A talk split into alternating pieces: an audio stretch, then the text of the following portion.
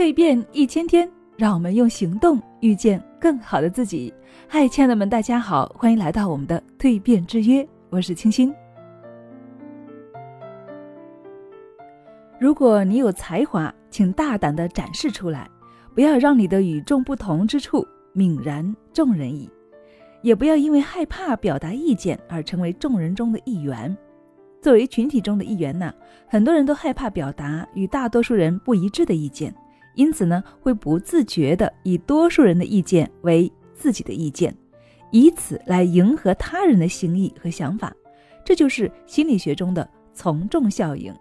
这种从众效应呢，本身并没有什么好坏之分，但是根据你追随意见的不同，会产生两种截然不同的后果。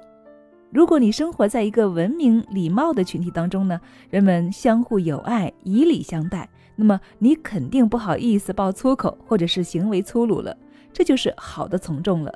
但是相反，如果你没有判断力的追随所有的从众行为，那么很可能啊产生负面的影响。其中最典型的例子要算日本核泄漏之后引发的国人抢盐事件了。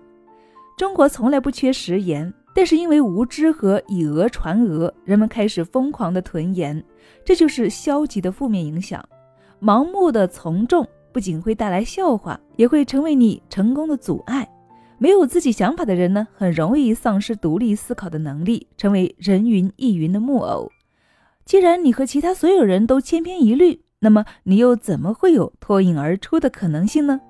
这样的从众行为的确会提升你的安全感，却也在消磨你的。才华和能力，这样的从众也会让你泯然众人，让成功离你而去哦。所以啊，亲爱的们，想获得成功，独立思考真的很重要哦。